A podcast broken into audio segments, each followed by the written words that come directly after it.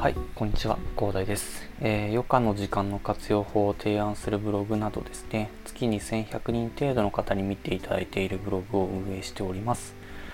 えー、この番組ではですね、そこで培った知識をもとにですね、日々忙しいビジネスマンの皆様の生活をより豊かにできるような情報を発信していきます。えー、今回のテーマはですね、みんなを悩ませる就寝、起床時間についてお話ししたいと思います。え皆さんもですね理想の就寝時間とかあと起床時間が気になったことはないでしょうか？ちなみに私はですねあの理想の就寝時間とか起床時間があのもう設定してねあのすごい生活をより良くしたいと。もうめちゃくちゃ幸せな感じで寝ておきたいということでですね理想の就寝時間とか起床時間が気になりすぎですの数多くのですね睡眠に関する本を読み漁ってあと自分をモルモットとしてねあの研究することでね検証を行ってきました、まあ、そうして調べた結果ですねどうやらその外実リズムと呼ばれるその人間の体内時計とまあ、あの世間では呼ばれてると思うんですけどそれによってねあの就寝時間とか起床時間は大体決まっているようだということがまあ分かりましたね。その外実リズムっていうものによってねその就寝時間とか起床時間をですね体が覚えてるんですよね、まあ、そのためですねそもそも人間のその理想の就寝時間とか起床時間っていうのはですねまあ何時から何時までだよっていうのをが決まってるわけじゃなくてですねまああの人それぞれの普段の生活で寝ているいつもの時間が理想の就寝時間になってでそこから人それぞれまあこれもまた違うんですけどあの必要な睡眠時間を確保した時間のその時間後というのがですねその理想の起床時間と言えるようですね。もちろんあのアラームとかで、無理やり起きる時間とかではないですよ、まあ、そうなるとですね理想の就寝時間とか起床時間を設定するためにはですね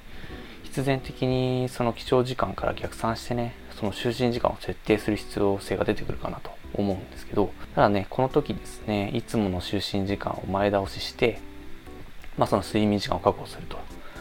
そういうことをする場合ですね、あの、1日に前倒しできる時間っていうのが1時間程度までのようなんですよね。あの、実際の私のケア体験としてですね、まあ、20代前半の実家暮らしだった時ですね、その次の日に大阪旅行が控えていて、大阪へ向かう新幹線が、えっと、7時発だったので、あの、4時には起きなきゃいけないという時があったんですよね。まあ、ちゃんとその前日にはしっかり準備を整えてね、あの、いつもより2時間早く寝ようとして、あの、ベッドに入ったんですけど、まあ、ちゃんと部屋の電気も消して、布団をかぶって、目を閉じて、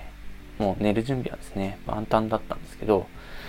ただもう東京にいると大阪旅行になんかめったに行けないですからね、もういい年した大人がですね、もうワクワクして寝れないんですよね。あの遠足に出る前日の小学生と同レベルの感じでね、全く寝れないんですよね。ただで、ね、そこではあの私結構老け顔なので、あの、みんなからおっさんと言われる感じなんですけど、まあ、見た目年齢おっさんのがですね、その布団でもじもじしながら寝れない寝れないと言ってるんですよね。もう、周りから見たら顔水以外の何者でもないですよね。まあその時、なんかどうやら見かねた姉がですね、その私の部屋に入ってきたんですよね。まあ片手にその私のマグカップを持っていたので、なんかどうやら差し入れを持ってきてくれた感じなんですよ。まあありがとうと言って、ね、受け取ったんですよね。まあ、そして中身を見たらもうさすがにびっくりしましたね。中身コーヒーだったんですよ。あの、姉からもう起きとけと言われましたよ。もう、鬼畜の腫瘍かと思いましたね。まあ、結局、まあ、そのコーヒーを飲んでね、もうその日は寝ずに、もう朝まで起きてたんですけど、何の話かよくわからなくなってきたんですけどね、あの、まあ、この寝れない原因について後になって調べてみると、その外立リズムによってね、寝るための体の準備が整っていなかったんですよね。まあ、その中でもですね、あの、2時間前がですね、最も寝にくい時間であることっていうのが、その睡眠に関する研究で分かっているようなんですよ。あの、ホビードンゾーンって呼ばれるみたいなんですけど、あの脳が眠りを拒否する性質があるみたいなんですよね。まあ、この眠りを拒否する性質によって私たちっていうのはその16時間ぐらいあの連続で起きて活動ができるんですけどもそのまあ寝る時間っていうのを早めるっていうのはその睡眠を誘発する方法とか実践したとしてもですね、まあ、このホイドンゾーンによってね、あの、どうやら1時間程度までが、あの、限界みたいなんですよね。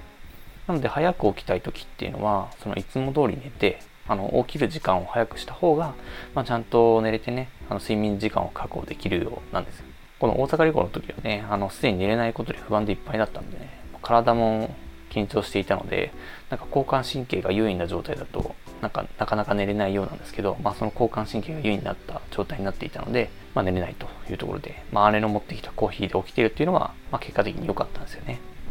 まあ、大阪旅行ということもあって、ね、結果的に次の日新幹線の中でも寝れましたしね。まあ、今回はですね、あのみんなを悩ませる就寝起床時間についてお話ししましたが、いかがでしたでしょうか？まあ、あなたに合った就寝時間とか起床時間っていうのはね、人それぞれなので、あの一概に何時がいいとか言えるものではないので、ぜひ自分に合った時間を見つけてほしいなと思います。まあ、その時ですね、あの理想の就寝時間とか起床時間を追求して調整する際はですね、まあ、私みたいにね、あのまあ、無理して2時間とか、まあ、無理に前倒しせずにですね、あの1日1時間程度の前倒しを行ってね、あの調整するとスムーズに調整できると思いますので、あのそこら辺は気をつけていただきたいなと思います。他にもですね、あの睡眠導入とかね、そこら辺の睡眠に役立つ情報っていうのは、まあ、今後ラジオでも配信していく予定なんですけども、まあ、すぐにでもね、あの見たい方というのは、あの私の運営しているその睡眠改革ラボというブログがありますので、まあ、そちらであのいろんなことを紹介しているので、そちらを見ていただくといいなと、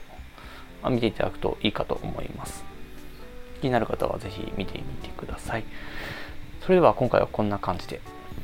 終わりたいと思います。ではまた。